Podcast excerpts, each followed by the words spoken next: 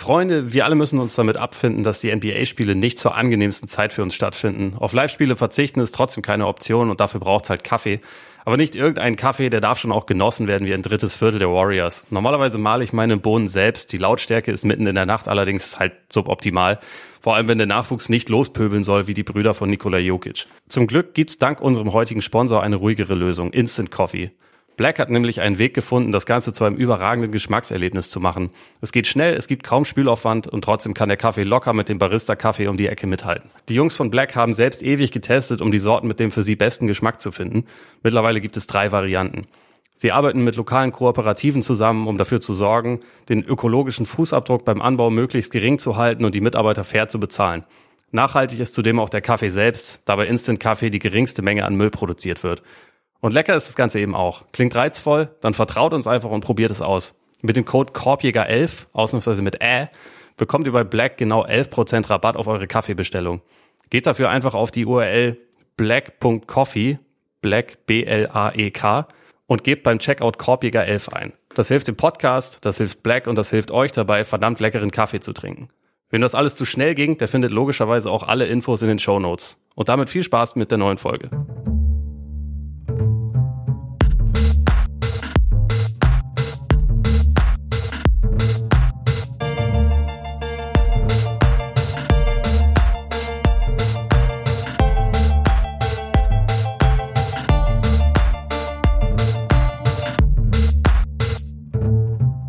Freunde des gepflegten Korbballsports, herzlich willkommen zu einer neuen Ausgabe unseres Korbiger Podcasts. Schön, dass ihr wieder dabei seid zur letzten Ausgabe vor Weihnachten. Freitag ist es ja schon soweit und äh, da wir diese Woche nur einmal kommen, haben wir jetzt alles, alles zusammengeworfen, was so geht. Der Scheitel, sofern vorhanden, sitzt, die Fliege ist gebunden und äh, so sitzt er mir gegenüber, der niemals, auf gar keinen Fall, ungebührliche Ole Freaks. Mein Name ist Max Marwalter und äh, Ole, Weihnachtsvorbereitungen laufen soweit? Schon, schon. Die Tage davor sind irgendwie immer mit sehr viel Entspannt. organisatorischem Aufwand verbunden. Das äh, wird nicht weniger mit so, mit so einem Kind. Ich nehme an, das bei dir ja. wahrscheinlich gerade ja, ja, gerade ähnlich, aber ich bin dann immer froh, wenn es wenn es halt soweit ist. Ja, man, man plant immer in dem Wissen, dass der Plan sowieso nicht aufgeht. Ja. So, Habe ich das Gefühl mittlerweile. Und dann, dann kommt eben auch noch die Arbeit dazwischen und dann denkst du, okay, irgendwie so muss das funktionieren und aber wir haben jetzt auch gesagt, wir, wir stellen quasi so einen, so einen Minimalplan auf, der, also an Dingen, die einfach noch gemacht werden müssen, auf jeden Fall. Und alles, was on top kommt, umso schöner, wenn es funktioniert. Und dann mal sehen. Ja, das klingt einigermaßen solide. Genau, genau. Es wird, es wird entspannt am Freitag. Ähm, auf jeden Fall entspannter und weniger komplizierter als bei der NBA. Ähm, weil so Christmas Games der erste, du hast ja auch schon gesagt, so der erste große Spieltag, wo, wo alle Aufmerksamkeit auf der NBA äh, liegt, ist jetzt so ein bisschen, wird jetzt ein bisschen schwieriger, weil ich glaube, die Hälfte ist im Protokoll, andere sind irgendwie verletzt. Andererseits ist natürlich die Andre Bambry gegen Austin Reeves natürlich auch nicht so übel, ne? ist Austin Reeves nicht auch im Protokoll? Ich bin mir nicht sicher. Ist er sogar auch im Protokoll? Ja, dann.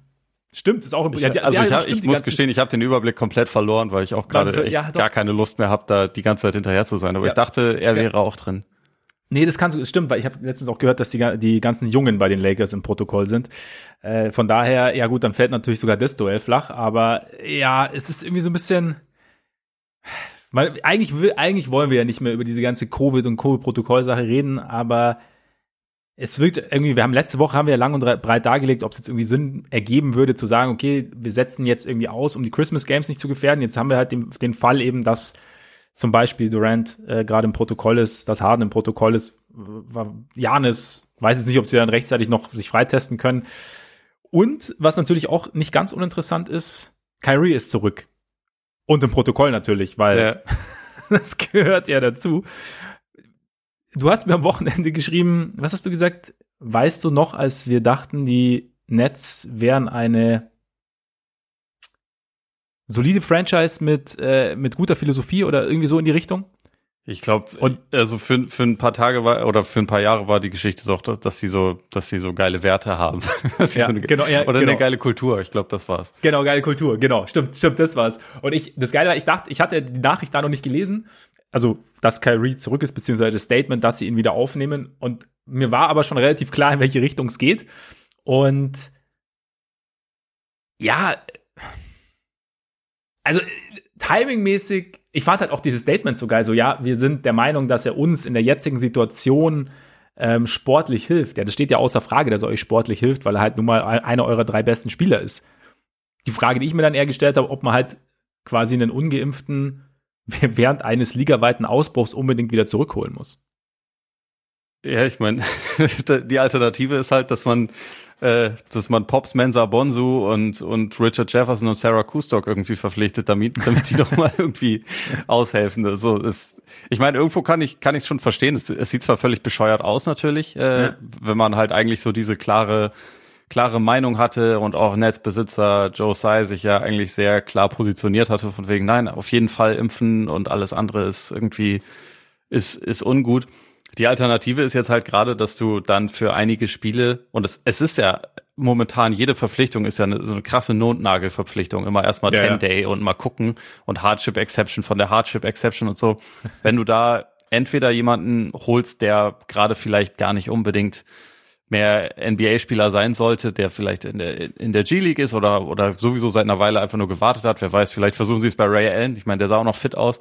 Ähm, oder du hast halt die Möglichkeit, jemanden zu holen, der zwar ein schwieriger Vogel ist, aber All-Star ist und dir in den Spielen tatsächlich hilft, dann nimmst du halt den Notnagel, zumal du ihn ja eh bezahlen musst. Er steht ja bei ihnen unter Vertrag. Also äh, ich einerseits finde ich zwar ein bitteres Zeichen und es, es, es ähm, verdeutlicht da irgendwie auch nur, in was für einer komischen Lage die, die ganze Liga gerade ist.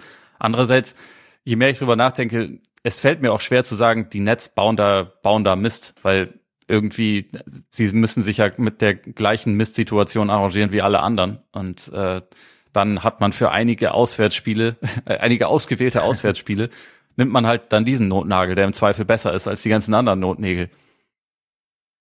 Ja, das ist schon ein Punkt. Also, ich meine, im Endeffekt werden ja, wie gesagt, durch die Herangehensweise oder der Fahrplan der Liga manövriert die Teams ja schon so ein bisschen in die Situation. Ich meine, es ist schon irgendwie gerade ja, so ein bisschen paradox, wenn du halt die Tweets von, von Vosch und von Shams liest und die nicht darum gehen, wer im Covid-Protokoll ist, sondern wer jetzt gerade gesigned wird und du halt irgendwie so einen Namen, okay, keine Ahnung, den einen oder anderen hatte ich, hatte ich schon mal gehört, den hatte ich irgendwie noch nie gehört, von G-League hier, von G-League da.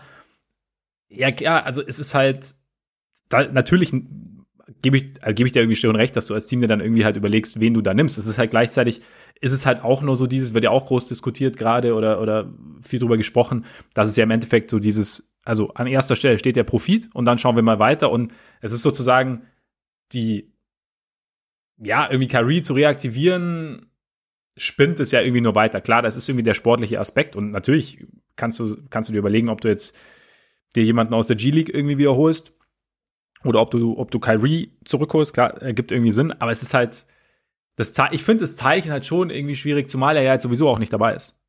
Also, ja, aber das, das ist, also dass er da im, im, Protokoll ist, das ist ja eigentlich, glaube ich, einfach nur standardmäßig, ne? Weil ich glaube, immer wenn wenn Spieler neu zum Team wenn er von extern kommen, kommt, müssen die ja, glaube ich, erst dieses dieses Protokoll über sich ergehen lassen. Also so war das zumindest im Training Camp. Ich weiß nicht, wie jetzt die Sonderregeln sind für ja. die für die Leute, die irgendwie aus der G League nachverpflichtet werden und so, aber dass das bei, dass er da jetzt drin ist, hat, glaube ich, sonst gar nicht so viel zu bedeuten. Ist aber natürlich erstmal lustig, weil es auch nicht so berichtet wurde, sondern, sondern, äh, sondern gegenteilig. Aber also ich meine, ja. ich, ich, ich verstehe völlig deinen Punkt. Ich finde auch, dass es ein blödes Zeichen ist. Mir geht das auch total auf die Nerven, dass er jetzt irgendwie bei Instagram dann Bilder von Muhammad Ali postet, der sich den Mund zugeklebt hat. So, also ja, und, und sich quasi halt, auf ja. diese auf diese Schwelle stellte. Er hat da nichts verloren. So, aber nee.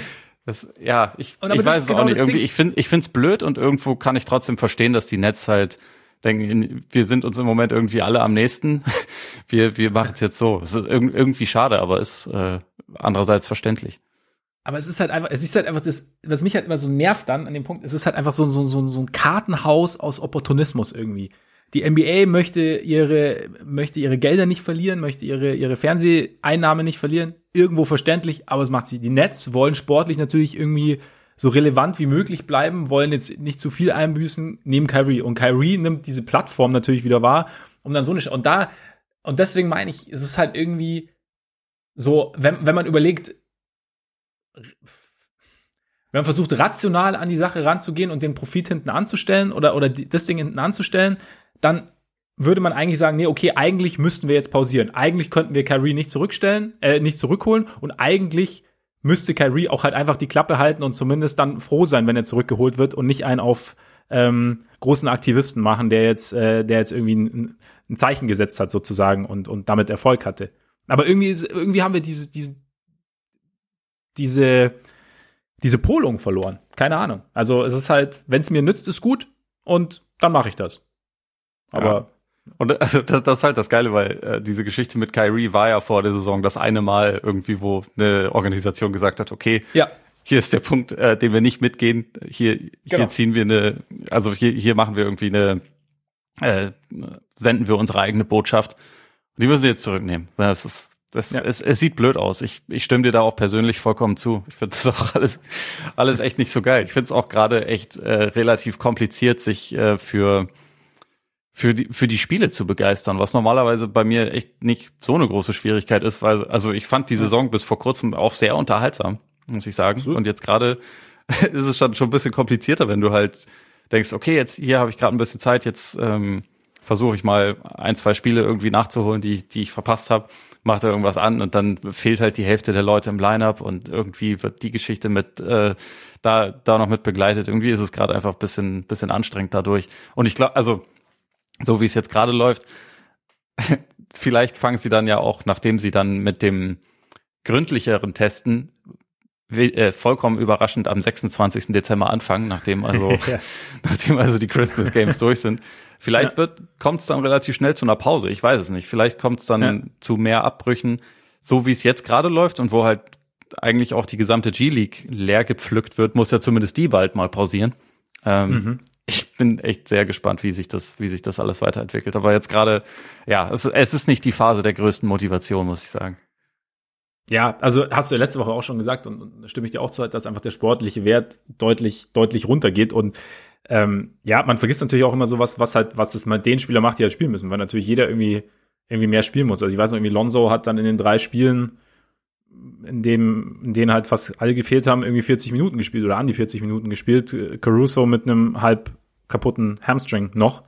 Und das ist halt irgendwo, ja, mein Gott, ich kann es ja irgendwie, ich kann es ja auch nachvollziehen. Andererseits, dass man sagt, man möchte halt irgendwie schon einen Weg finden, da auch irgendwie durch. Es ist halt nur, die Frage ist halt nur, wann man halt irgendwann in die eine Richtung eine Sackgasse erreicht und dann vielleicht doch vorher mal abbiegen müsste, um den Weg außen rum zu finden oder so, um das Hindernis rum.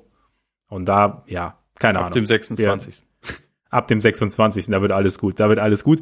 Ähm, Jetzt brauche ich eine Überleitung zu unserem Thema heute. Ah, DeMar DeRozan ist zurück. Deswegen, ähm, wir sprechen heute über Awards und natürlich auch den MVP Award. Und Nein.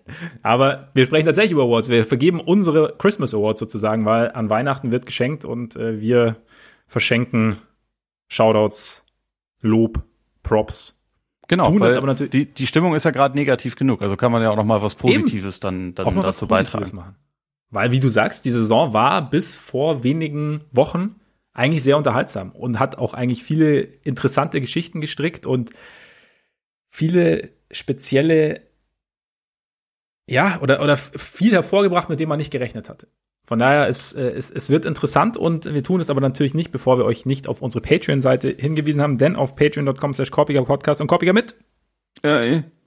Richtig. Da könnt ihr uns, äh, da könnt ihr gerne mal vorbeischauen einerseits. Und wenn ihr dann da seid, könnt ihr uns sehr gerne mit äh, monatlichen Beiträgen unterstützen, wenn ihr das wollt. Und wir bedanken uns natürlich ganz herzlich bei allen, die das schon tun. Einerseits so verbal, andererseits durch extra Content. Also es gibt regelmäßig ein Mailbag. An der Stelle ähm, schon mal eine kleine, eine kleine Story an diejenigen, deren Fragen wir noch nicht beantwortet haben. Wir haben sie noch im Hinterkopf. Es ist nur gerade bei uns ist der Terminkalender gerade bei beiden sehr, sehr voll. Deswegen ist es, wir haben die Fragen nicht vergessen. Ne? Also wir, wir schauen, dass, die, dass wir gerade die Zeitlosen irgendwann vielleicht im Januar Mailback dann äh, nochmal behandeln. Und genau, dazu gibt's äh, unser Format 25 Minutes or Less, bei dem wir dann über spontan über Themen sprechen, die gerade sich so aufgetan haben, sofern nicht gerade die normale Folge um die Ecke ist. Also schaut mal bei Patreon vorbei und jetzt direkt rein zu den Awards. Und Ole, wie immer, weil ich so lange über Patreon geredet habe, frage ich dich jetzt an dieser Stelle, wo möchtest du anfangen? Äh, nachdem du gerade schon wieder eine Bulette unterbringen wolltest, lass doch mit dem MVP anfangen. DeMar Rosen, nein Quatsch, aber ich habe oder wie, sag mal, es gab ja diese, es hat, ist ja auch so ein bisschen viral gegangen. Ähm, Zach Lowe's Ausbruch im US-Fernsehen an der Seite von Malika Andrews, ähm, Richard Jefferson und Kendrick Perkins, als er sagte, dass es ja eigentlich ein Witz ist, dass, dass man eigentlich von einem Two-Man-Race zwischen Curry und Durant spricht. Und kurz runtergebetet hat, weshalb Jokic auf jeden Fall in die Konversation mit reingehört. Gibst du ihm recht? Äh, an sich ja, wobei ich finde, das, was er da dann gerantet hat, beziehungsweise die Position, die er hat, die ist ja in Wirklichkeit jetzt nicht wirklich hart gewesen, ne? Weil es ging ja, er hat ja auch nicht gesagt, dass er Jokic an eins packen würde, sondern dass er irgendwie ja. mit reingehört und meinte dann auch, nee, wahrscheinlich Curry und er hat es dann nicht gesagt, aber wahrscheinlich meinte er auch, ja, und Durant hat zwei, aber also deswegen war ich mir da nicht ganz sicher, worüber er sich da dann so aufregt. Vielleicht war es über seine, seine Frisur. Ich bin mir nicht sicher, weil sie, weil sie doch etwas, etwas verunglückt aussah. Aber grundsätzlich, ich finde, es gibt vier Spieler mit einem absolut realistischen Case, ähm, mhm. wenn wir Stand jetzt das machen. Also natürlich kann man argumentieren und das tun ja auch viele, dass, dass Jokic die Siege fehlen. Ähm, das ist bei einer 15-14 Bilanz auch, auch realistisch. Aber wenn man halt schaut auf das, was er tut, während er spielt, äh, und wie die Nuggets spielen, während er spielt und ein Net-Rating von plus 12 haben, da kannst du halt nicht wahnsinnig viel ihm dann vorwerfen, dass sie als Team nicht so viele Siege haben, weil einfach die Minuten ohne ihn so fürchterlich schlecht sind. Ähm, da stehen sie momentan bei minus 18. Es ist dann halt ein bisschen, ja, ein bisschen zu simpel gesagt, ja, die gewinnen halt nicht. Und äh, ja. bei den Warriors und bei den Nets fehlen ja auch wichtige Leute und die gewinnen ja trotzdem. Aber ich muss gestehen, ich weiß gerade auch nicht so richtig, wie ich sortieren soll. Also wie gesagt, mhm. ich habe vier Spieler. Ähm, Janis fehlt mir da immer noch in der in ja. der Erzählung, dass der da irgendwie auch immer nur so ein bisschen quasi hintendurch ab, abgehandelt wird, sehe ich halt nicht, weil er auch der einzige von den vier Leuten ist, der gleichzeitig noch einen guten Case hätte, auch wieder Defensive Player of the Year zu werden. Äh, und das ist ja doch noch immer ein relativ wichtiger Teil des Spiels auch. Deswegen bin ich im Moment gar nicht sicher, ob ich am Ende der Saison vielleicht zu ihm tendiere. Gerade Gerade weiß ich es ehrlich gesagt gar nicht. Ich, ich, ich finde, wie gesagt, alle haben Case. Wen, wen würdest du denn gerade picken? Ich, ich habe die, ich habe die dieselbe Problematik wie du. Also ich meine, bei Janis ist ja irgendwie so das Ding. Ne? Also der der Bucks Start war ja mehr als durchwachsen, aber nicht wegen ihm, sondern ich glaube, er war dank ihm nicht, nicht noch übler. Und ich meine, da war ja genau das gleiche Ding, dass da halt, also, also Brook Lopez fehlt immer noch. Und das finde ich halt mit Blick auf Janis schon interessant, weil das ja dann doch die, die Statik des gesamten Teams halt irgendwie verändert und auch seine Rolle halt komplett verändert. Also die haben jetzt ja äh, Boogie geholt, aber es ist natürlich nicht das Gleiche.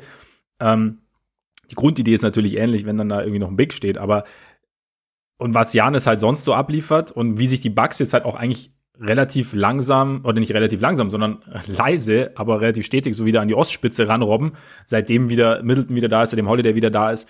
Also da hat er, hat er auf jeden Fall einen Case, zumal wenn du irgendwie auf die Zahlen schaust. Also da ist ja nichts, nichts, ähm, nichts dran auszusetzen mit 27 Punkten, knapp 6 Assists, 11,6 Rebounds oder gut 11,5 Rebounds und ähm, auch die Freiwürfe, er zieht ja irgendwie, er zieht gut 10, trifft nicht ganz 70 Prozent, aber es ist so, gerade so im Rahmen, dürfte dürft schon auch gerne ein bisschen, ein bisschen höher sein, aber im Endeffekt, also verstehe ich auch bei ihm, Jokic, ich glaube, ich glaube, da ging es low halt einfach darum, dass man halt die ganze Zeit, dass man ihn halt einfach rauslässt aus der Konversation, dass man nicht, nicht irgendwie ja. versucht, irgendwie über ihn zu sprechen. Und das, das habe ich schon verstanden, weil, wie gesagt, also er hat, er hat ja alles runtergebetet, wie historisch, oder was heißt historisch, wie gut sein, ähm, sein PR ist, äh, was er, was er generell für Zahlen auflegt. Und eben, ich meine, ja, es, ist ich, halt sein. Also da, ja. dazu nur ganz kurz. Ich finde, der Umgang der US-Medien mit Jokic ist auch ziemlich bescheuert. Ähm, genau. Ich finde es aber nur lustig, weil Jok äh, ich meine, weil Zach Lowe ja nur mal für den Hauptgrund dafür arbeitet. Also ESPN ja. ist ja irgendwie die das das Flaggschiff, was das angeht und dass die halt also ich glaube, sowohl bei ESPN als auch bei Bleacher Report gibt's glaube ich, mehr Social Media Posts und mehr Coverage für Alex Caruso als für Nikola Jokic. Und ja, also, wahrscheinlich. das hat über die Zu letzten Jahre schon angefangen, aber es ist auch jetzt noch so. Und Alex Caruso ist ein guter Spieler, aber du weißt, was ich meine. Es ist halt, ist halt ein bisschen, bisschen eine andere, andere Herangehensweise. Deswegen die, die ja. Frustration kann ich schon absolut verstehen und die teile ich auch. Also ich finde ja. Jokic, Vielleicht ist er gerade nicht unbedingt der MVP, aber er, er, ist bisher der beste Spieler der Saison. Also nach fast allen Metriken, die man heranziehen kann. Und das sollte halt auch irgendwie zählen. Und es, man hat aber oft das Gefühl, dass es halt einfach überhaupt nicht zählt. Ja, und ich meine, die unmittelbare, unmittelbare Reaktion von, von Jefferson und von Perkins sprich, also spricht ja auch irgendwie dafür, dass es zumindest mal angebracht war, es anzusprechen. Also was Jokic eigentlich leistet dieses Jahr, auch wenn die Siege jetzt nicht auf seiner Seite sind. Aber also auch da gibt's ja Gründe. Also wenn natürlich dein Co-Star und dann da die, die dritte Offensivoption auch noch ausfallen und dann noch sich ein Rollenspieler äh, ein Kreuzband reißt. Also äh, das ist jetzt halt, die Situation ist jetzt nicht wirklich einfach. Und dass, dass die Nuggets mit ihm dann trotzdem so gut, also eine positive Bilanz haben, wie du sagst, auch ein positives Netrating haben, ja, da darf man ihn gerne mit in die Konversation aufnehmen. Bei Curry und Durant, ich weiß nicht, wenn ich drüber nachdenke, ich finde es ja ganz interessant, weil du hast ja schon angesprochen, Janis ähm, hat halt eben auch noch diesen Defense-Case, den die anderen jetzt nicht so in Gänze haben. Vielleicht auch interessant, keine Ahnung, ob, ob, ob Defense dann, ob man das immer noch so ein bisschen, bisschen hinten runterfallen lässt. A, natürlich, weil es nicht so laut ist und weil es halt auch, glaube ich, schwerer irgendwie zu packen ist. Aber B halt auch, ja. weil du da noch diesen, diesen extra Award dazu hast, der ja, der nochmal vergeben wird. Und bei Curry und Durant frage ich mich, oder weiß ich, ich habe mir so überlegt, ich finde, Curry ist ja irgendwie ist ja gewissermaßen irgendwie ein Offensivsystem. Das ist ja irgendwie, wir haben auch die letzten Jahre gesehen, die letzten beiden Jahre, es ist nicht einfach. Also da kann jetzt, du kann, da kann jetzt nicht einfach jeder mit rein, mit dieser ganzen Bewegung, Off-Ball-Screens, Cuts, ähm, Hockey ist es von, von, von Curry. Äh, Draymond spielt natürlich auch eine Rolle, aber es ist irgendwie, also Curry ist ein System und ist so quasi dann, also das System an sich und ragt dann noch aus diesem System irgendwie heraus durch sein Shooting, durch sein Scoring. Und Durant gleichzeitig ist halt irgendwie, braucht irgendwie gefühlt kein Offensivsystem, weil er halt einfach irgendwie nicht zu stoppen ist, offensiv. Ja. Weil er halt, wie es Blake Griffin letztens formuliert, äh, he's the most unfaced player maybe in history. Also, dass ihm halt einfach wurscht ist, was da entgegenkommt. Und äh, das fand ich eigentlich irgendwie ganz interessant. Also die Aussage fand ich irgendwie relativ treffend. Und dann ist halt die Frage, was gewichte ich im Endeffekt stärker? So dieses, dass Durant halt einfach individuell so krass ist und so, ja, unaufhaltbar ist oder dass Curry nicht ganz so unaufhaltbar ist oder beziehungsweise also aber trotz aber halt auch noch dieses ganze System an sich erst möglich macht. Ja, ist schwierig. Und ich habe noch keine keine Antwort gefunden. ja, ich glaube, deswegen gucken dann Leute am Ende ja auch darauf, wer welches Team hat mehr Siege geholt, weil es halt einfach, äh, ja. es ist halt einfach schwer. Ich meine, es ist ja offensichtlich, dass beide absolut exzellent sind und also ja. äh, Janis und Jokic auch. Also für mich sind das auch momentan einfach die vier besten Spieler der Liga. Und ähm, die sind halt alle auf ihre Art und Weise total, ähm, total überragend. Ich meine, Durant, ja. wie du schon sagst, das ist halt wahrscheinlich der, der Spieler in der NBA-Geschichte, den du am leichtesten in jedes verdammte Team integrieren kannst und der einfach sofort seine 30 Punkte macht und äh, dir gibt, was du brauchst. Und, ja. und, das, und das funktioniert halt einfach. Das geht bei anderen nicht so, aber für mich ist, also das ist halt wäre jetzt für mich nicht das Nummer eins Kriterium, um zu sagen, deswegen muss er der MVP sein. Nein, nein, Aber, jetzt nicht. Also ja, deswegen ich ich finde das gerade echt nicht so nicht so einfach. So der Default ist halt wegen der besten Bilanz äh, ist halt wahrscheinlich Curry zu sagen, aber irgendwie ich stolper echt immer mal wieder darüber, wie halt diese On-Off-Differenz bei Jokic ist, weil die ist gerade bei 30 Punkten. Also ja. Äh, ja. er kann ja nichts dafür, dass sein Team so schlecht ist, wenn er nicht spielt. Und irgendwie finde ich das halt, das, das ist halt so ein, Thema in, die, in der MVP-Diskussion, das man immer mal wieder hat, aber es ist ja wirklich nicht seine Schuld. Und das, was er verantworten kann, das macht er gerade besser als alle anderen. Ja, das stimmt. Ich meine, im Endeffekt ist ja dieses Jahr auch einfach wieder ein perfektes Beispiel dafür, dass der Satz, der muss es sein, wirklich nur in den aller, aller seltensten Fällen zutrifft, weil es halt einfach ja. mittlerweile, also A, gibt's halt unterschiedliche Vorzeichen und B, gibt's halt einfach so wahnsinnig viele gute Spieler in der Liga. Und ich meine, bei Curry, wenn man dann sagt, ja, okay, bei den Warriors bis jetzt kaum jemand ausgefallen ist, mal abgesehen von Clay. Aber dann denke ich mir halt auch wieder, okay, aber niemand hatte die Warriors als bestes oder jetzt gerade zweitbestes Team der Liga irgendwie auf dem Zettel vor der Saison in der Konstellation. Also es war schon so, sie sind gefährlich, wenn Clay zurückkommt und könnte interessant werden, aber dass sie nach, ähm, nach 30 Spielen knapp, nee, da sind wir nicht, oder? Moment. Ja, doch um die, nach um die 30 Spielen, dass sie, ähm, dass sie da ja, zum Besten, was die Liga hat, zählt, zählen. Ähm, ich glaube, das war jetzt auch nicht unbedingt vorauszusehen und deswegen ist es ja irgendwie, also deswegen ist dieses Verletzungsargument für mich nur teilweise valide, weil wir halt vor der Saison dem Supporting Cast von, von Curry, wenn man es jetzt so sagen will, nicht die Qualität zugesprochen haben. Und natürlich ist es jetzt für Durant, ist es natürlich bitter, wenn Harden ähm, teilweise raus ist, nun irgendwie noch nicht noch die Form hat, die er, die er letztes Jahr hatte, die er die Jahre davor hatte, wenn Joe Harris ausfällt. Also klar, aber es ist halt, es ist einfach, es ist einfach wahnsinnig schwer, final zu sagen. Ich glaube, Stand jetzt würde ich es halt wahrscheinlich trotz allem irgendwie äh, knapp Curry geben und äh, ja. dann sagen, die Saison läuft noch eine Weile. Ähm, genau, am ja. Ende ist es, ist es vielleicht Janis. Also irgendwie kann ich mir fast vorstellen, dass wenn sich die Bilanzen halt noch ein bisschen angleichen, man irgendwie noch ein bisschen mehr drauf achten, okay, Janis Two-Way Impact ist halt schon auch ziemlich einzigartig gerade und ja. äh, die Bugs sind als Team dann auch nicht so schlecht, wenn sie mal ein paar mehr von ihren Leuten zur Verfügung haben. Also ich glaube, da ist irgendwie auch die Bilanz mit ähm, mit Holiday, Middleton und Janis war, als ich das letzte Mal geguckt habe, bei 13-2. Da kannst du halt auch nicht meckern. Das ist halt. das ist okay, ja. ja. ja. Aber das, ich ja, meine, das, das, das bestätigt ja auch einfach nur mal wieder so, dass, dass so früh in der Saison spielen halt einzelne, einzelne Ausfälle und einzelne ähm, ja, Hotstreaks einfach noch eine sehr viel größere Rolle als dann über ja. eine 82-Spiele-Saison. Sollen wir deshalb mal zu einem Award kommen, der eventuell ein bisschen eindeutiger ist? Äh, ja, lass uns das machen. Aber haben wir uns, hast du dich, hast du dich jetzt eigentlich festgelegt oder? Nee, ich wollte, ich wollte das, deswegen habe ich ja versucht, zu einem anderen Award überzuleiten, um mich nicht festlegen zu müssen, aber nein, ich glaube, ich, wenn ich mich fest, wenn ich mich stand, wenn ich mich jetzt festlegen würde, äh, müsste, würde ich, mein Gott, ich kann halt auch, also ganz ehrlich, ich kann auch dann die, die Sympathie für den Spieler an sich, also für die Art seines Spiels irgendwie dann, glaube ich, auch nicht ganz äh, ablegen, würde ich dann halt doch ähm, wahrscheinlich Curry nehmen am Ende. Also aber auch, also auch größten, also zu 98 Prozent aufgrund der Leistung. Und aufgrund der Art und Weise, wie er spielt, auch wenn die letzten Wochen vielleicht auch bedingt durch die Rekordjagd etwas, die, die Effizienz ein bisschen nach unten ging. Aber mal schauen. Ja. Also dein, dein Janis-Punkt kann ich, da bin ich auch gespannt, wie sich das noch entwickelt. Ich finde es auch ganz, ganz interessant, dass, also, ich meine, Curry hat jetzt auch mal eine Pause bekommen, aber Durant, bevor er jetzt dann die Zwangspause bekommen hat, hat ja also krass viele Minuten abgerissen, ne? Und da es ja. gibt so einige Spieler in der Liga, die vor allem aus der Ü30-Fraktion, die bisher deutlich mehr abreißen mussten, als ich so gedacht hätte. Ich meine, LeBron ist das beste Beispiel dafür. Bei den Lakers geht auch immer noch nichts, wenn der es nicht macht. Und ja. über die letzten Wochen dreht er ja auch wieder ganz gut auf. Aber irgendwie habe ich das Gefühl, da wird sich sehr früh in der Saison halt auch schon sehr verausgabt. Ich bin mal gespannt, wie sich das, wie sich das weiterentwickelt über die Zeit. Oder ob dann vielleicht sogar solche, solche, ähm, ich bin jetzt mal eben zehn Tage in Quarantäne und mir geht's gut, aber ich kann halt nicht spielen. Ob das auf Dauer für manche Spieler ja. vielleicht sogar positiv ist, ich weiß es nicht.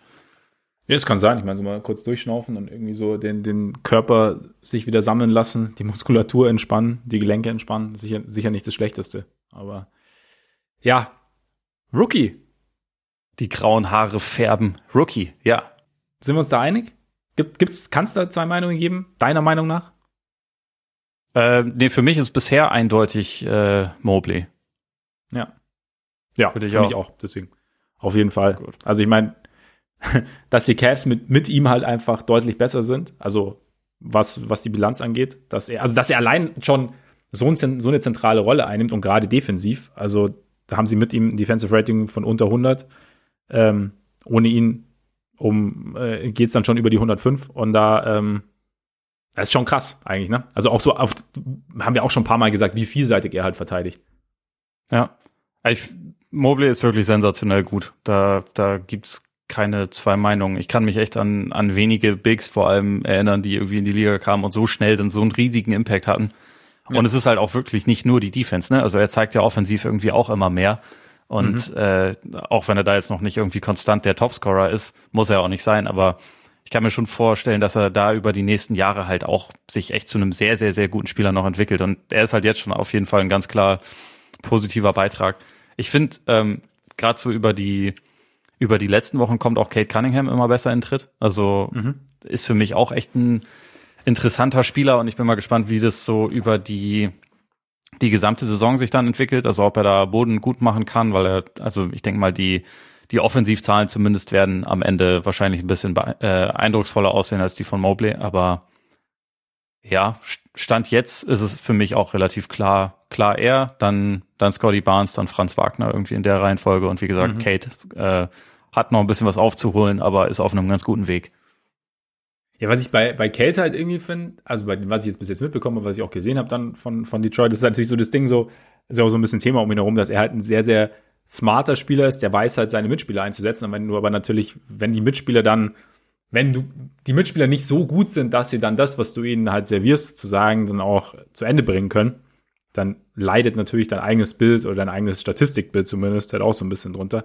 Ja. Aber ähm, ich bin, nee, ich bin echt, da bin ich, bin ich auch gespannt, wie er, wie er da irgendwie noch besser reinkommt und bei Mobley, ich meine, defensiv ist halt einfach krass, dass da halt ein, Big Man frisch in die Liga kommt und halt sofort ein Plusverteidiger ist. Das ist halt, das gibt's halt jetzt nicht so wahnsinnig oft.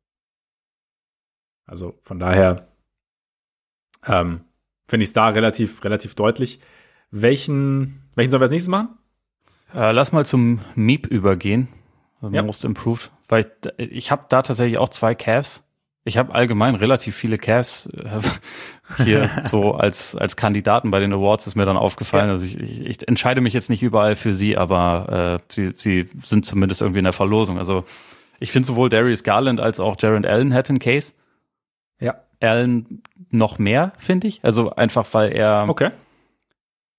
Er trifft gerade über 70 Prozent aus dem Feld. Äh, und ich meine, die Effizienz war ja schon immer groß, aber sein Offensivprofil hat sich halt auch ein bisschen verändert, weil ich meine, in Netzjahren hat man meistens von ihm einfach gesehen, okay, Rimrunner und dann, dann stopft er das Ding rein, der Afro fliegt durch die Gegend und es sieht halt irgendwie, es macht alles Sinn, er ist halt irgendwie ein schneller, mobiler Spieler, aber der jetzt relativ wenig irgendwie, relativ wenig abgesehen davon macht. Und jetzt ist er halt hat er sich schon zu jemandem entwickelt, der auch mal, der auch mal aufpostet, der Mismatches bestraft und so und ist halt auf die Art und Weise zu einem, finde ich, deutlich gefährlicheren und besseren Offensivspieler geworden. Und ähm, defensiv, ich finde zwar auch, dass, dass Mobley bei den Cavs herausspringt, mhm. aber Allen ist halt als Ringbeschützer auch richtig gut und diese Kombination von beiden ist halt einfach überragend. Ja. Äh, und ich finde, insofern ist er einfach jetzt schon ein deutlich wertvollerer Spieler, als er es, als er es noch über die letzten Jahre war. Und da fand ich ihn auch schon gut. Aber er, er hat sich jetzt halt zu jemandem entwickelt, der auch diesen, diesen äh, satten Vertrag, den er bekommen hat bei den Cavs, irgendwie ganz gut rechtfertigen kann, wenn er so weitermacht. Also 17, 11 bei 71 Prozent oder so aus dem Feld ist schon, mhm. schon sehr, sehr gut.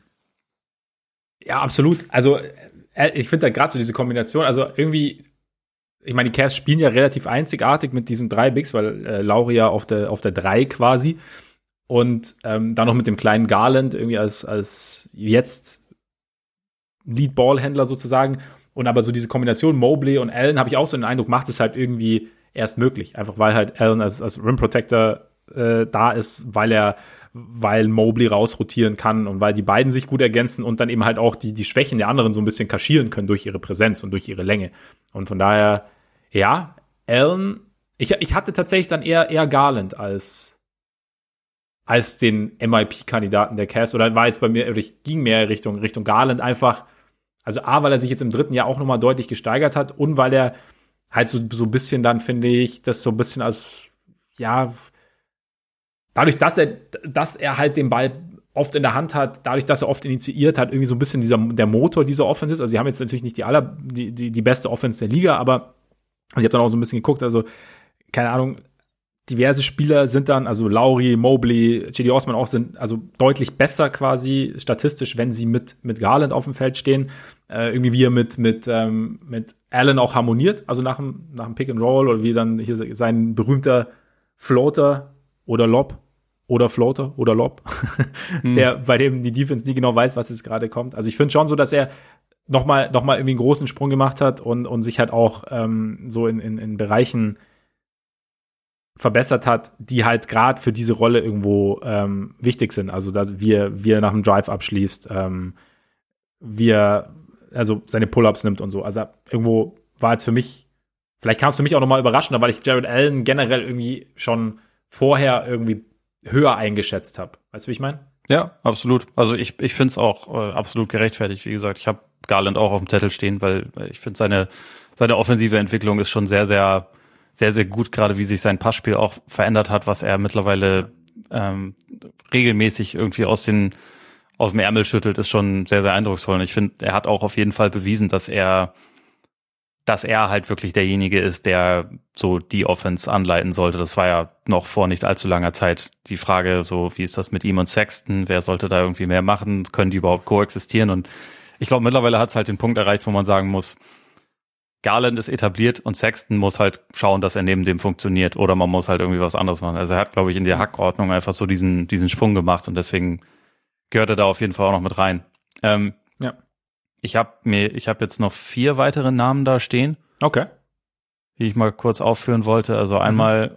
ich habe meine eigene Regel gebrochen, die nicht so wichtig ist als Regel, aber ähm, die, dass ich eigentlich keine Zweitjahresprofis hier haben ja. will. Ähm, weil Zweitjahresprofis sollten sich auch ver verbessern, aber ich finde, die beiden sind zumindest trotzdem erwähnenswert. Einmal Tyrese Maxey bei den, bei den Sixers mhm. und einmal Desmond Bain bei den Grizzlies, weil ich finde, ja. bei ihm ist nochmal irgendwie so ein Sonderfall, weil er einfach ein ganz anderer Spieler ist als letztes Jahr. Also letztes Jahr war er irgendwie ähm, 3D, stand viel in der Ecke und hat, ähm, hat vor allem halt einfach Plays abgeschlossen und neuerdings darf er halt auch Plays kreieren und hat irgendwie den Ball in der Hand und ist dabei immer noch total effizient und macht auch aus der aus der Mitteldistanz alles möglich und hat sich halt echt zu einer zu so einer richtig guten zweiten, dritten Option bei den Grizzlies entwickelt. Ich finde, das ist irgendwie nochmal ein sehr erwähnenswerter ähm, ja. Entwicklungsschritt. Und dann habe ich da noch DeJounte Murray und Miles Bridges stehen. Bei Bridges ist halt so ein bisschen das Problem, dass die Quoten seit dem überragenden Saisonstart schon ziemlich abgesackt sind und man so ein bisschen dann auf Dauer vielleicht schauen muss, war das irgendwie eine eine Explosion oder kommt es da auch wieder hin? Also ich meine, mhm. war es ein Ausreißer oder kommt es da wieder hin? Das finde ich ja momentan ein bisschen, bisschen schwer einzuschätzen. So in den ersten Saisonwochen sah es natürlich so aus, als wäre er die Antwort. Ja, lang auf jeden Fall. Ich habe ihn im Out-Out deshalb auch noch in der Verlosung. DeJounte Murray habe ich auch schon ein bisschen was drüber gelesen, muss ich sagen. Da hatte ich aber echt zu wenig Spurs-Spiele gesehen, als dass ich ihn nicht wirklich reinnehmen können. Die sind neuerdings noch gut, so das ist, das ist schockierend, aber die haben jetzt ja, irgendwie ja, ne? äh, acht der letzten 13 oder so, glaube ich, gewonnen und man, man merkt halt, dass eigentlich so eine so ein dominanter Scorer fehlt, aber er kaschiert irgendwie ziemlich viel davon und äh, bezieht die anderen guten C-Optionen, sage ich mal, mit ein. Mhm. Er ist, glaube ich, auch eher eine B als eine A-Option in, in, einem richtig guten Team, aber er macht's halt bisher einfach überragend und ist halt, wir wissen, wie wichtig das ist, äh, sammelt Triple-Doubles ein wie ein Bekloppter. aber ist halt dazu irgendwie auch noch ein guter Verteidiger und ja. zeigt offensiv mehr, als ich ihm zugetraut hätte, muss ich sagen. Okay. Also ich finde ja sowieso ein spannendes Spiel. Ich weiß ja noch, ich habe äh, eigentlich auch sehr so ein bisschen, ich fand die Idee ja damals sehr interessant, dass, dass die Bulls ihn irgendwie holen, äh, bevor Lonzo kam. Mittlerweile bin ich natürlich mit Lonzo mehr als glücklich. Aber ja, was hältst du denn, was ich mir noch dachte, was hältst du denn von Hartenstein? Der ist natürlich nicht ganz so laut, aber dass er jetzt irgendwie sich so eine wichtige Rolle erspielt hat, oder ist es einfach, ist die Rolle dann, obwohl sie jetzt dann irgendwie schon größer ist als gedacht, immer noch zu klein? Ja, Rolle ist zu klein für den Award, glaube ich. Aber er ist trotzdem jemand, der sich im Vergleich zu äh, der letzten Saison mit am meisten verbessert hat. Also da würde ich auf jeden Fall zustimmen. Und mein Lieblingsspieler? Tyler H. from M. Ja, ja. Ich habe den, ich habe den bei einem anderen Award stehen. Äh, ich finde. Okay. Das äh, einer reicht. Okay, ja, das, das auf jeden Fall, das auf jeden Fall. Okay, pass auf, ich leg mich fest, ich sag, ich sag Garland. Du? Du sagst Garland. Kannst du jetzt nicht, weil okay. du ja schon. Hä? Ja, dann, dann sag ich halt, dann sag halt ich äh, Jared Allen oder DeJounte Murray, okay. eins von beiden. Okay. Ja, das geht nicht. Du musst dich festlegen. Ach, verdammt. Dann DeJounte Murray. Soll nicht zu viel Cavs sein. Nicht zu viel Cavs. Stimmt. Vielleicht, vielleicht kommen sie ja noch mal. Cleveland, this is for you. Übrigens, äh, Shoutout an unsere Twitter-Followerschaft. Das nächste Bandwagon-Team sind die Cavs. Ja. Vielen, vielen Dank dafür. Wir haben es beide irgendwie gehofft, ich muss sagen, ich habe auch ein bisschen. Du vielleicht. ich halt bin neutral. Du tust immer so neutral, aber eigentlich dann hinterher, ich weiß, ich weiß noch, die, die ganzen Party-Emojis, die du mir geschickt hast, als klar war, dass die Cavs werden. Ja, und als ich, ich als ich dir äh, privat eine halbe Stunde was von den Bulls erzählt habe. Ja, auch das, das einfach nicht so. anders ging. Du rufst mich ja eigentlich morgens immer, nach jedem Bullspiel rufst du mich ja morgens an, um mir erstmal ein Update zu geben und ja. äh, deine, deine Sicht der Dinge zu geben quasi. Ja. Also, und da. Aber das ist alles geheim. Das ist alles geheim und lasst euch sagen, meine Begeisterung hier im Pod ist ein Witz gegen das, was Ole da jeden Morgen abliefert. Also, ja. ne? Das ist also einen größeren ähm, Alizé Johnson Fanboy habt ihr noch nicht gesehen. ja. Ja, dann. Ähm, okay, hören wir, hören wir auf mit diesem Trauerspiel. ja, würde ich auch sagen. Und nachdem du ihn ja schon angesprochen hast, äh, wahrscheinlich, ich, ich würde mal, ich, ich würde tippen, der Award, für den du uns Tyler vorgesehen hast, ist vielleicht Best Sixth Man, kann es sein? Nein, Coach of the Year. Nee, ja, ähm, ja wäre mein nächster Ich dachte gewesen. erst, ich dachte erst, Paddy Mills wäre eine Option, weil er jeden Dreier trifft. Das Problem ist, er hat mittlerweile mehr Starts als Bankeinsätze verzeichnet, was ja. mich etwas überrascht hat. Also ich glaube bei 16 von 31, was natürlich mehr als die Hälfte ist, wie wir alle wissen. Ja. Ähm, deswegen, ich meine, Tyler Hero hat ja jetzt auch eine ganze Zeit lang gefehlt, ist äh, vielleicht nicht mehr ganz so akut dadurch, wie es äh, wie es in den ersten Saisonwochen war, aber trotzdem macht er bisher, glaube ich, schon, wenn er gespielt hat, so mit den, den besten Eindruck als Bankspieler. Er macht vor allem auch sehr viele Punkte und das ist, ist halt wichtig bei einem Award, muss man ja so sagen. Richtig also, wichtig bei diesem Award. Leute, die ich sonst irgendwie auch noch interessant gefunden hätte, wären irgendwie äh, Ricky Rubio, auch Alex Caruso, aber die machen halt, glaube ich, einfach nicht genug Punkte. Und äh, da diese Rolle oft definiert wird, halt von halt als jemand, der, der reinkommt und das die Offense irgendwie ein bisschen ankurbelt. Hm. Das äh, personifiziert Tyler Hero halt bisher in dieser Saison. Deswegen wäre jetzt da meine Antwort. Wie ist es bei dir? Ja, ich habe also ich habe ein bisschen das, das ein ähnliches Problem wie du mit Mills, weil weil Caruso ja auch sehr sehr viel gestartet ist, aber ich finde halt und ja, ich meine Punkte absolut. Ich meine, er macht äh, acht Punkte im Schnitt oder so, ne? Immerhin, immerhin. Das ist nicht nicht viel. Es ist nicht viel, aber er ist halt. leid. aber er ist halt für die Identität des Teams, wenn er spielt, so entscheidend, dass ich meine, und es geht jetzt nicht darum, wer jetzt realistisch den, zumindest ging es mir jetzt nicht darum, wer jetzt realistisch den Award gewinnt. Und ich muss natürlich auch einen Homer-Tipp abgeben oder einen Homer-Award verteilen. Und das ist klar. ich meine, du hast, du hast schon, du hast schon gemerkt, wir haben die MVP-Diskussion hinter uns gebracht, ohne auch nur einmal DeMar DeRozan zu erwähnen. Außer jetzt als billige Einleitung, aber so ernsthaft, ne? ähm, ja. So, von daher, ne, ist es schon, deswegen ist es Caruso hier, aber auch weil ich halt einfach, also wie er die, die wie er verteidigt, individuell, wie er die Team-Defense ähm, mit Lonzo zusammen, aber die Team-Defense auch prägt und wie er dazu noch als sozusagen, also verbal alles irgendwie anleitet und, und, und Plays liest und ähm, dann auch noch teilweise smarte Offensivplays ähm, liefert und aber durch seine komplette Präsenz einfach auch das Team irgendwie verändern kann. Das war für mich halt irgendwie, finde ich halt, also ich muss natürlich sagen, ich meine, ich habe ihn auch mit am, Ab, also im Abstand mit am meisten gesehen, ne? Aber deswegen aber du hast natürlich recht, der, den Award kriegen realistisch wird er nicht, zumal ich eh gespannt bin, wie sich das dann darstellt, sobald alle fit sind, ob dann nicht doch, ob die Bulls dann nicht doch extrem klein spielen werden, weil sie es ja auch schon probiert haben, teilweise mit Caruso dann eben als, als Starter und dann könnte es natürlich sein, dass er sowieso da aus der Verlosung rausfällt. Ja, bisher waren es, glaube ich, neun Starts bei insgesamt 26 Spielen oder so. Das ja. ist noch, ist noch alles absolut im Rahmen. Ich, ich, wie gesagt, ich finde auch, dass er bisher einer der, zumindest was ich gesehen habe, einer der besten Bankspieler der Saison ist. Also das, ja. das würde ich auf jeden Fall sagen. Äh, auf dem Treppchen kommen, stehen halt normalerweise dann andere Leute, aber mal gucken, ja. ähm, wie sich das noch entwickelt.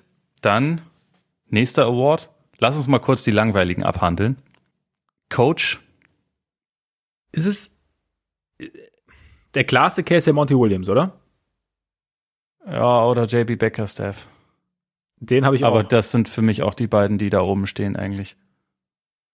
Was hältst du, was hältst du von Taylor Jenkins? Ja, ich meine, jetzt mit dem, mit dem Hotstreak, den sie jetzt hatten, ohne Morant, kann man natürlich drüber reden, aber jetzt weiß ich nicht. Für mich äh, wäre es trotzdem irgendwie, also mich hat das am Anfang der Saison schon sehr irritiert, wie schlecht sie defensiv waren. Und äh, ich meine, mittlerweile haben sie, haben sie sich da auf Platz 14 vorgerobbt. Das ist auf jeden Fall schon mal positiv, aber ja. Äh, ja, waren, ich, bin mal gespannt, ob sich das jetzt auch dann weiter bestätigt mit, mit Morant oder, oder ob es an ihm lag, natürlich. auch jemand, den wir, wenn er sich nicht verletzt hätte, in der MIP-Konversation übrigens mit drin gehabt hätten, natürlich. Aber ja. Ähm, ja, Jenkins macht sicherlich einen guten Job. Man kann ihn da aufführen. Ich hätte ihn jetzt nicht, nicht ganz oben, aber macht ja nichts. Also ich sage das jedes Jahr bei, bei Coach of the Year. Es gibt immer voll viele gute Kandidaten, und man kann sich einen aussuchen, für den man irgendwie findet, hier zieht das Argument gerade am meisten. Ja, eben, genau, auf jeden Fall, auf jeden Fall. Also ich finde bei Jenkins, also dass sie halt während dieser Morant-Abstinenz es geschafft haben, halt A, permanent zu gewinnen. Klar, das war auch teilweise im Spielplan geschuldet, also OKC haben sie jetzt natürlich verloren, das Spiel nach Morants Comeback, aber ähm, Philly, glaube ich, ohne Embiid und so grundsätzlich, aber dass sie, ich glaube, sie waren in dem Stint, habe ich irgendwo gehört, sogar die beste Defense der Liga. Ja, waren sie. Und und sie haben offensiv halt auch Möglichkeiten gefunden, ohne, ohne Morant äh, irgendwie über Wasser zu bleiben. Und das ist halt dann, da ist natürlich einerseits sind es die Spieler, die dann irgendwie einspringen, andererseits ist es, finde ich, aber schon auch Coaching. Und deswegen, also finde ich halt einfach so die Leistung als Coach da dann irgendwie sich, sich anzupassen an die neue Situation, dann auch halt Dinge, ja, irgendwie so zu verändern, dass du halt von 30 auf 1 gehst, was, was die Defense angeht, für einen, auch wenn es so ein gewisser Zeitraum war, auch wenn da irgendwie sicherlich mehrere Faktoren eine Rolle spielen. Aber das finde ich jetzt zumindest vom Coaching her, fand ich fand ich interessant. Ich meine, klar, wie gesagt, Monty Williams ist für mich auch der klasse Case, weil der ja auch also ich meine, die Suns haben eine Zeit lang ohne ein paar Spiele ohne Aiden gespielt, sie haben ein paar Spiele ohne Booker gespielt, also die waren auch jetzt gar nicht so regelmäßig irgendwie komplett und sind trotzdem momentan das beste Team der Liga. Und ich glaube, als Coach des besten Teams der Liga hast du automatisch gute Möglichkeiten, das zu gewinnen. Und ich möchte aber auch noch an dieser Stelle ähm, den Coach des zweiten der Eastern Conference gerne anführen.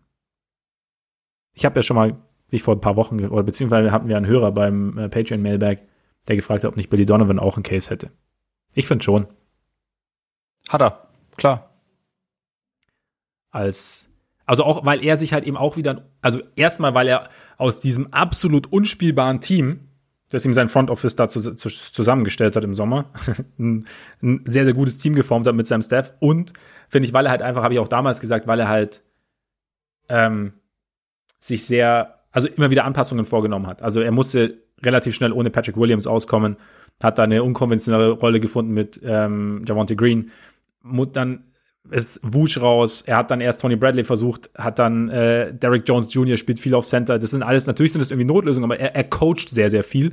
Und viel von dem, es ist nicht alles perfekt, aber viel von dem, was er coacht, finde ich, funktioniert auch irgendwie. Und er passt irgendwie regelmäßig an und ja, das Team steht gut da. Also deshalb. Und Bigger Steps natürlich auch, haben wir schon gesagt. Damit ist es eigentlich, also mal gucken. Am Ende der Saison wird es dann eh äh, jemand werden, der halt mit seinem Team dann ganz oben steht. Also hat wahrscheinlich genau. Monty Williams ganz gute Karten, aber äh, es gibt auf jeden Fall viele, viele gute Kandidaten, wie gesagt. Ich finde, Donovan ist da auch jemand, den man nennen kann. Hast du dir einen Exec aufgeschrieben? Klar. Ja, ich habe da nämlich deine bescheuerten Buletten auch mal erwähnt, weil ich dachte, ha. irgendwie, irgendwie kann man sie ja würdigen und dann doch vielleicht einfach mit dem langweiligsten Award. ähm, äh, so, geht, so geht's los, weißt du? So geht's los. Ja, und das ist, äh, vor allem würde ich halt sagen, das ist der kurzfristige Award. Ähm, langfristig keine Ahnung, äh, ob, ob sich das dann bestätigen wird, aber kurzfristig haben die Bulls ja wieder, haben sie wieder gute Laune und das, darum ging's ja. ja. Und das haben sie ja, gut back. gemacht. Auf ja, jeden eben. Fall. Würde ich auch sagen. All, allen Unkenrufen zum Trotz. Ja. Sie haben was getan, was nicht viele getan hätten und es funktioniert bis jetzt. Also von daher. Genau, ich habe ich hab sie tatsächlich auch. Also sowohl den Herrn Carney sowas als auch den Herrn Eversley, weil die gibt's ja nur im, im Zweierpack. Und dann bleibt noch der Defensive Player of the Year, kann es sein? Den haben wir noch, ja. Das ist bei mir 3G. sehr modern, sehr, ja, sehr, sehr modern. Zeichen der Zeit formuliert. Aber es ist äh, Janis versus Green versus Gobert. Das ja. sind für mich bisher die drei, die mir am meisten aufgefallen sind. Man kann auch über über Michael Bridges natürlich noch sprechen, der auch also auf Flügel natürlich eine überragende Defensivsaison spielt, aber ich glaube so gerade was Overall Impact angeht, sind das schon die drei Leute, die so ein bisschen bisschen herausstechen. Mhm. Im Prinzip kann man sich da so ein bisschen aussuchen, ähm, was man was man höher gewichtet. Der beste Ringbeschützer ist Gobert der, der variabelste und also ich glaube auch smarteste ist, ist Draymond und Janis ist halt der verrückteste Athlet, der irgendwie ich, ich weiß nicht, ob er die schwerste Rolle von allen hat, weil ich meine, die von Gobert ist schon auch sehr schwer, aber angesichts der ganzen Ausfälle muss er schon extrem viel abdecken. Und was mich so ein bisschen, was mich so ein bisschen überrascht hat, bei, bei Basketball Reference heißt es tatsächlich, dass Janis in dieser Saison bisher über 50 Prozent seiner Minuten auf der 5 verbracht hat. Also ich wusste, dass er mehr auf der 5 spielt, aber das ist schon, schon nochmal ähm, ein höherer Anteil, als ich selber gedacht ja. hätte. Ich weiß nicht, inwieweit man das gewichten muss. Ich glaube, meine Antwort wäre, wäre Draymond gerade. Also einfach, weil die Warriors gerade auch einfach die, die stärkste Defense der Liga haben, mit, mit einigem Abstand. So, da ist er schon immer noch der, der Hauptgrund dafür, auch wenn sie ja viele gute Verteidiger haben, aber er ist derjenige, der alles irgendwie als, als Special Source zusammenhält und der regelmäßig, wenn äh, gegnerische Teams ein 3 gegen 1 Fastbreak laufen, dann löst er den halt trotzdem auf und äh, spielt den Ball wieder nach vorne und dann gibt's relativ schnell Punkte für die Warriors und irgendwie dieses, also wie du gesagt hast, Curry ist das Offensivsystem, aber Draymond ist halt auch irgendwie defensiv so ein bisschen sein eigenes System. Ja. Und äh, ja, deswegen momentan würde ich sagen, steht er auf Platz eins. Ja, so, so ähnlich sehe ich es auch, weil ich bei ihm halt auch so, oder beziehungsweise ich habe ihn auch auf eins, weil ich bei ihm halt auch diese Instinkte halt so eine große Rolle spielen. Also bei den anderen beiden auch. Also das heißt aber nicht, dass, dass die, wenn ich sage, das beim einen hervorhebe, dass, das ist, dass ich das beim anderen jetzt überhaupt nicht finde, aber er ist halt einfach die Art und Weise, wie er verteidigt, ist halt irgendwie einzigartig und dadurch halt auch irgendwie für mich ähm, faszinierend. Also, und ähm, dadurch, dass es dann gleichzeitig nicht nur faszinierend ist, sondern auch noch gut funktioniert, wie du ja schon gesagt hast, sie haben die beste Defense der Liga, ist es für mich nochmal so, so ein Stück, ja, irgendwo beeindruckender. Auch klar, ich meine, auch wenn Janis eine, eine Rolle inne hat, die er vielleicht, oder was heißt vielleicht, mit der er vor der Saison nicht gerechnet hat. Und an die er sich irgendwie auch erstmal irgendwie gewöhnen muss, was dann auch wieder für sich natürlich beeindruckend ist. Auch wenn Gobert halt liefert, was Gobert halt einfach so liefert. Und aber trotzdem, irgendwie Draymond ist für mich ja irgendwie einfach so ein faszinierender Verteidiger. Und ich meine, wie gesagt, vielleicht, vielleicht gucken wir uns die, die besten Defender der Liga ja mal genauer an und machen da mal eine richtige, eine ausführliche Folge drüber, dass wir das mal vielleicht die, die Unterschiede für uns auseinandernehmen können. Vielleicht machen wir das Ja. noch. Vielleicht machen wir das noch. Wäre interessant, finde ich. Gut, ähm, bleiben, habe ich, wenn ich jetzt keinen vergessen habe, bleiben nur noch die, die All-NBA-Teams, oder? Äh, ja, ich habe auch noch vorher die, die All-NBA-Enttäuschung. Also da habe ich ein, Ah. eine, eine Starting Five nur aufgestellt, aber passt ganz gut, ne? Weil so, so die, die üblichen Verdächtigen irgendwie habe ich mich schwer getan, die in die normalen All-NBA-Teams zu packen dieses Jahr. Weiß nicht, wie es bei dir war. Also äh, zumindest, zumindest bei, bei, bei manchen ist es so. Ja. Wobei, wer, hier jetzt nur stehen geblieben ist, also eigentlich, eigentlich sind es zwei, die im All-NBA-Team sein sollten, aber egal. Jedenfalls äh, auch hier natürlich nach Positionen sortiert. Die Aaron Fox, Bradley Beal, Luka Doncic, okay, der hat halt, der kann halt irgendwo stehen, ist ja völlig egal. Julius Randle und Anthony Davis, gute Besserung an der Stelle, ist ja jetzt auch für mehrere Wochen verletzt, aber bleibt für mich einer der frustrierendsten Spieler, die es die es gibt. Ja, wurde ja in den letzten Wochen auf diversen Plattformen, auch bei uns, glaube ich, teilweise thematisiert. Es ist irgendwie so ein Versprechen, das irgendwie gefühlt zu selten eingelöst wird. Oder das er zu selten einlöst und ja, Es war krass, als, also das Spiel, übrigens, Thema Bandwagon und so, ne? Seitdem wir den Bandwagon der Wolves verlassen haben, sind die neuerdings das beste Team der Liga und äh, ist, glaube ich, irgendwie fünf am Stück gewonnen. Towns hat äh, im direkten Duell mit Davis ihm signalisiert, dass er ein Baby ist und dass er zu klein ist und hat ihn irgendwie nach Strich und Faden dominiert. Das sollte, muss gar nicht so sein, aber es ist so. ja, Towns, Towns wird immer lauter, habe ich so das Gefühl auch. Also Ja. Die Macht des Da- Bandwagons ist stark. da, da, da braut sich was zusammen im Norden. Ja. Mhm. Aber dann, Aber- dann, dann lass uns die, die Teams nominieren oder willst du zu den Enttäuschungen noch was sagen? Ich hatte mich gewundert ein bisschen, dass Lillard nicht mit drin ist. Ja, ja, klar, kannst, kannst du auch mit reinnehmen. Ich, ähm, doch, ja, vielleicht als Ersatz für Biel. Weil ich habe gestern, habe ich mir noch einen Low-Post angehört und das fand ich ganz interessant, so, wo es darum ging, da ging es halt irgendwann auch um Portland und, und ähm, wer, also halt auch um, um, um, um mögliche Trade oder mögliche Trades rund um Lillard und dann eben darum, an welchem Punkt man als ähm, anderes Front Office Angst hat, dass das, was man momentan sieht, kein Slump ist, sondern eher eine Tendenz. Und ich weiß nicht mehr, also es war, das Gespräch war mit äh, Kevin O'Connor von, von The Ringer. Ich meine, ich mein, es war von Zach Lowe, der gesagt hat, er hat gerade mit einem Executive gesprochen und der hätte gesagt, der Zeitpunkt ist jetzt.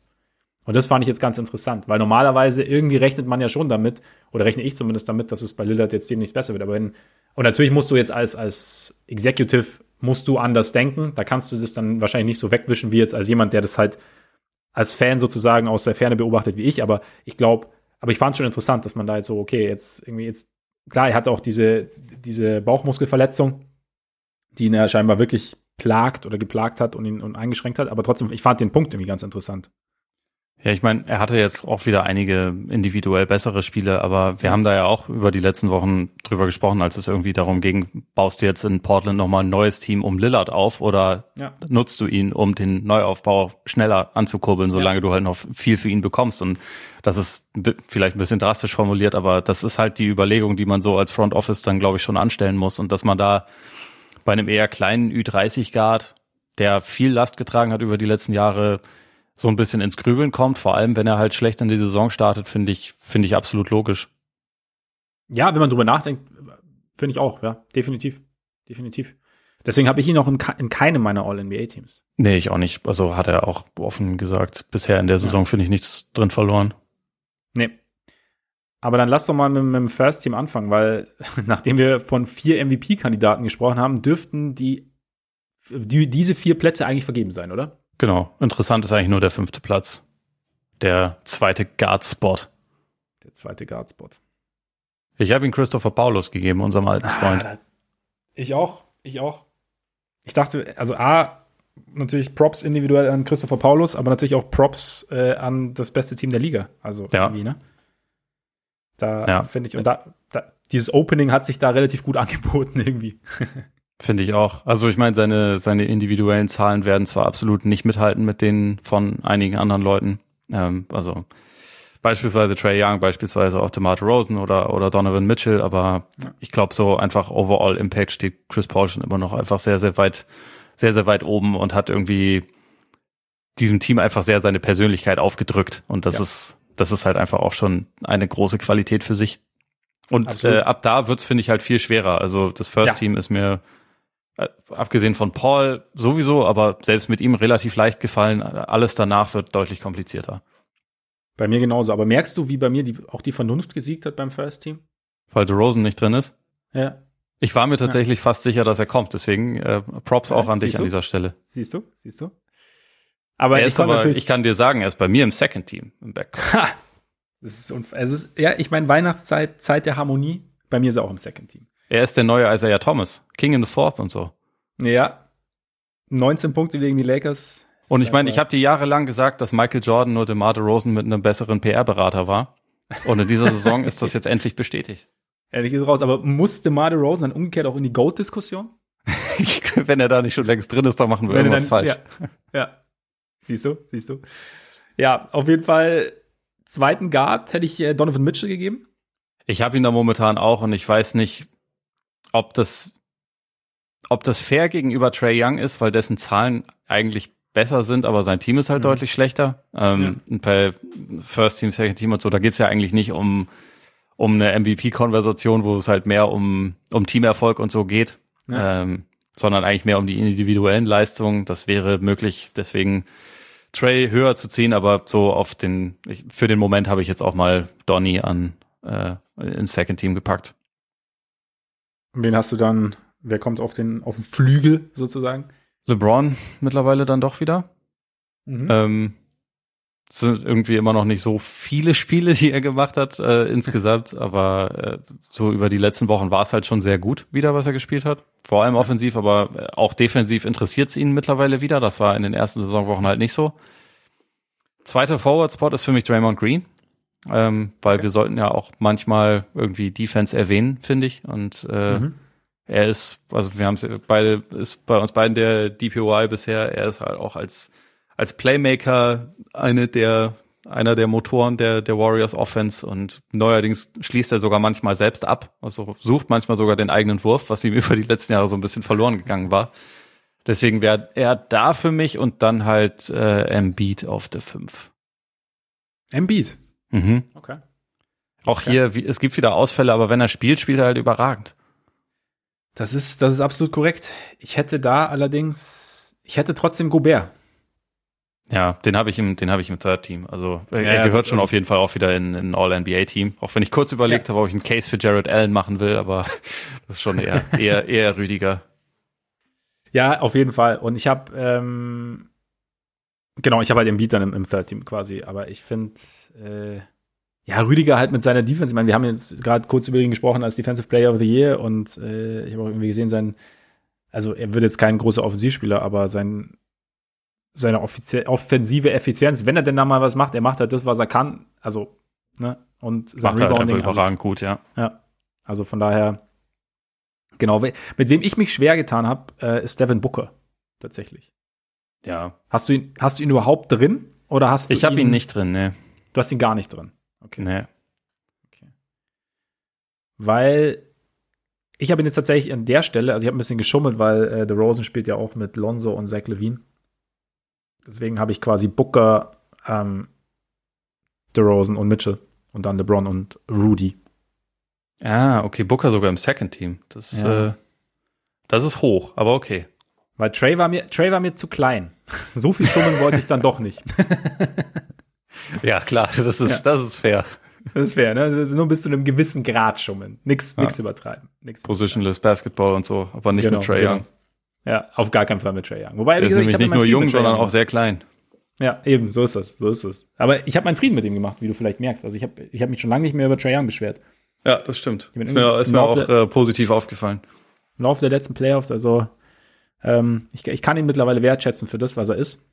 Und er ist ein sehr guter Basketballer, ist deswegen auch in meinem. Ich dachte, jetzt kommt für das, was er ist, ein kleiner Sack oder so, sowas in der Art. auch das. Da hast du dich zurückgehalten. Finde ich gut. Ja, das stimmt. Ich habe kurz überlegt tatsächlich, ob ich so dachte, nein, nein, wir, wir, bleiben, wir bleiben auf dem Boden.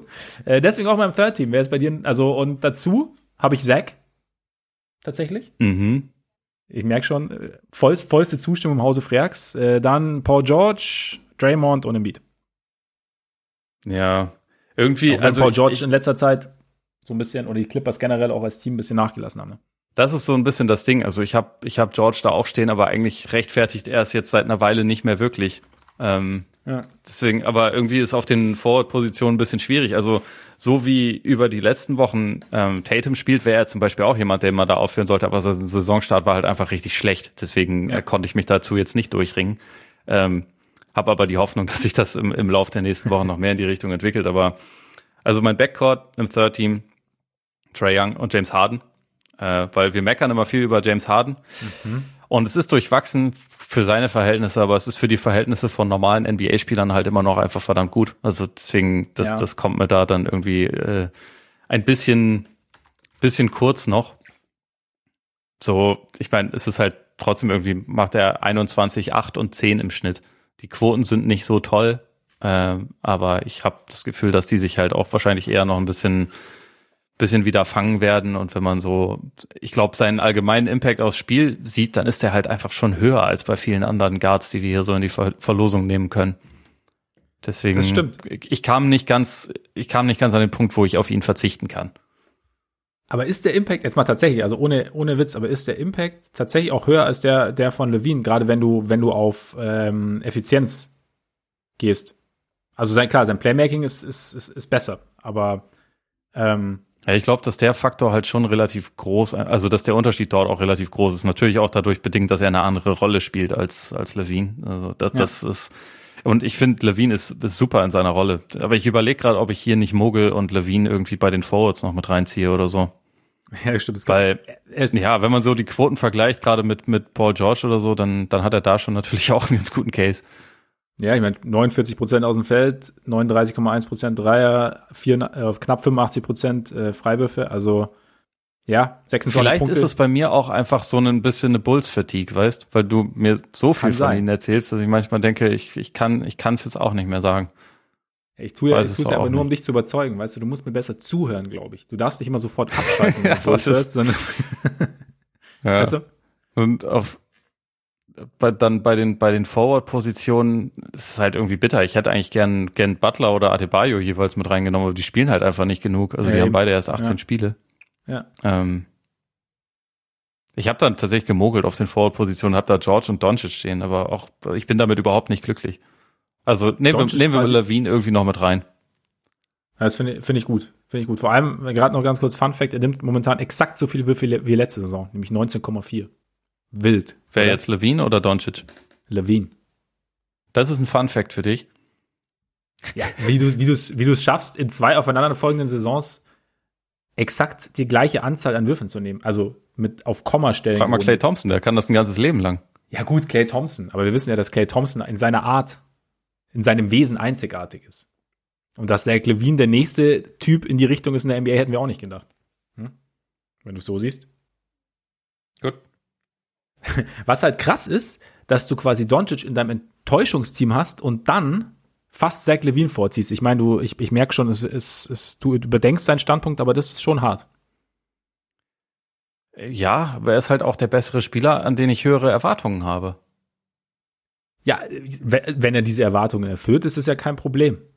Also weil die All-NBA-Teams, die, die sind ja nicht, die werden ja nicht nur nach meinen eigenen Erwartungen aufgestellt, sondern nach, also nach den Erwartungen, nee, nicht, nicht nach Erwartungen, sondern nach dem, was die Spieler im Vergleich zu anderen NBA-Spielern liefern und nicht im Vergleich zu dem, was sie zu meinen Erwartungen liefern. Deswegen äh, ja, können sie sowohl enttäuschend sein als auch im All-NBA-Team. Das stimmt natürlich, da, da hast du recht. Aber ist Luka Doncic bis jetzt diese Saison der bessere Spieler als Zach Levine? ich finde, dass da, da kann man drüber streiten, aber es ist halt irgendwie unterm Strich dann trotzdem 6, 26, 8 und 9 legt er halt auf. Und klar, er, er trifft ein bisschen weniger Würfe als, als Levine. Und er ist, er ist zu moppelig. Wahrscheinlich das, ist einfach das. das finde ich ja auch alles und ich bin enttäuscht von ihm, aber er ist also für mich jetzt trotzdem der bessere und komplettere Basketballspieler. Gru äh, grundsätzlich, also dass wir uns da nicht missverstehen, grundsätzlich definitiv. Definitiv. Und vielleicht wie gesagt, auch da war es vielleicht so ein bisschen Homer bei mir, aber ich habe das Gefühl, dass oder gefühlt ist für mich spielt Levine bis jetzt die bessere Saison, was sich natürlich auch noch ändern kann im Laufe der nächsten 50 oder so Spiele, je nachdem. Aber oder ja. oder 25, je nachdem, was das was das Health and Safety Protocol so, so sagt. So ist es. Genau, genau. Es ist momentan etwas in Swing sozusagen. Aber ja, ja, es ist okay. Es ist okay. ich bleib trotzdem bei Levine und bei Trey. Ich habe Trey auch. Also, wie gesagt, ne? Ja, finde find ich gut. Äh, embrace the Trey. Embrace the darkness. genau, genau. Äh, dann haben wir es damit, oder? Ich glaube auch. Bevor die Verbindung wieder abbricht, belassen wir es ja, Genau, bevor die Verbindung wieder abbricht und nachdem gerade so viel Harmonie herrscht, würde ich sagen. Oh, aber eine, eine Sache wollte ich noch kurz ja. erwähnen. Mein neuer Lieblings-NBA-Name ist Travelin Queen. Überragend. Ey, das ist echt überragend. Spielt bei den Rockets. Spielt bei den Rockets gesigned, äh, wegen Covid-Protokoll oder? Ich bin mir gerade gar nicht sicher. Nee, ähm, der hat, nee, der hatte in der Offseason schon so einen Exhibit 10 Contract. Mhm. Und da war er irgendwie kurz bei den Lakers unter Vertrag. Die haben ihn aber dann im Training Camp auch wieder rausgeschmissen. Und jetzt, nee, der, der ist auf dem Two-Way bei den Rockets, aber schon seit, äh, ja, nee, seit ein paar Tagen. Okay, gehen wir zu. Er ist, er ist ein, eine, eine Nachverpflichtung. Und er heißt Travelin Queen. Aber ganz ehrlich, wenn der Traveling King mit dem mit Traveling Queen gespielt hätte, eigentlich hätten die Lakers ihn behalten müssen. Eigentlich schon. Also, na gut. Ich, ich finde es auch echt bitter. Aber wir wissen ja, dass das Front Office gern fragwürdige Entscheidungen trifft bei den Lakers. Absolut. gut, doch noch ein bisschen gepöbelt und äh, damit jetzt aber wirklich vielen Dank für eure Aufmerksamkeit. Schön, dass ihr dabei wart. Für all diejenigen, die es noch nicht wissen, ihr könnt uns natürlich sehr gern abonnieren. Das geht natürlich bei Apple Podcasts. Hinterlasst uns auch gerne Rezension, wenn ihr wollt. Das geht bei Spotify, bei Deezer, bei Amazon Music, bei Google Podcasts. Folgt uns auf Instagram und Twitter. Schaut bei Patreon vorbei. Und äh, jetzt bleibt uns natürlich nur noch zu sagen, habt schöne Feiertage. Genießt die Feiertage. Ähm, frohe Weihnachten an alle, die feiern. Und dann melden wir uns irgendwann im Laufe der nächsten Zeit wieder. Bis dahin, genießt euren Tag, euren Abend, euren Morgen, genießt die Feiertage und bis bald hoffentlich. Reingehauen. Reingefeiert.